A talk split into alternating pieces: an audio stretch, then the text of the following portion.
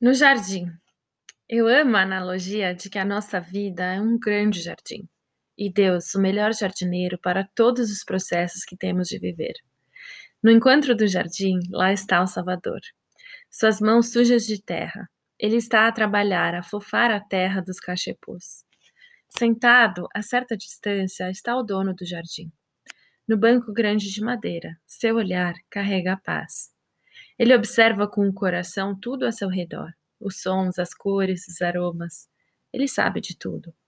A verdade é que o seu coração e o coração do jardim estão intimamente conectados. Eles batem juntos e se tornam um. O Salvador e amigo me chama para afofar a terra junto com ele. Como criança, eu me jogo ao seu lado com um sorriso estampado, vou afofar a terra também. Sensação mais maravilhosa de terra embaixo das unhas coisa de criança mesmo. A terra precisa ficar bem preparada. Logo, muitas sementes serão lançadas, algumas frutas, algumas flores. Tem muitos cachepôs esperando e o trabalho é bem grande.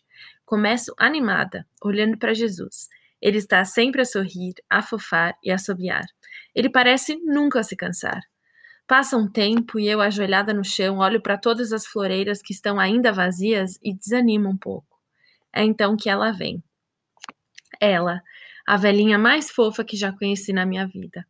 Ela passa as mãos em meus cabelos, faz um carinho nos meus ombros e me diz para ir sentar-me à sombra. É hora do café e todos vão comer agora para retornar mais tarde. A mesa está feita. Tem todas as coisas gostosas que enchem meu coração. Ela senta-se ao lado do dono do jardim e eu me sento ao lado de Jesus. Damos as mãos, partimos o pão, e então já não estou mais cansada no encontro do jardim.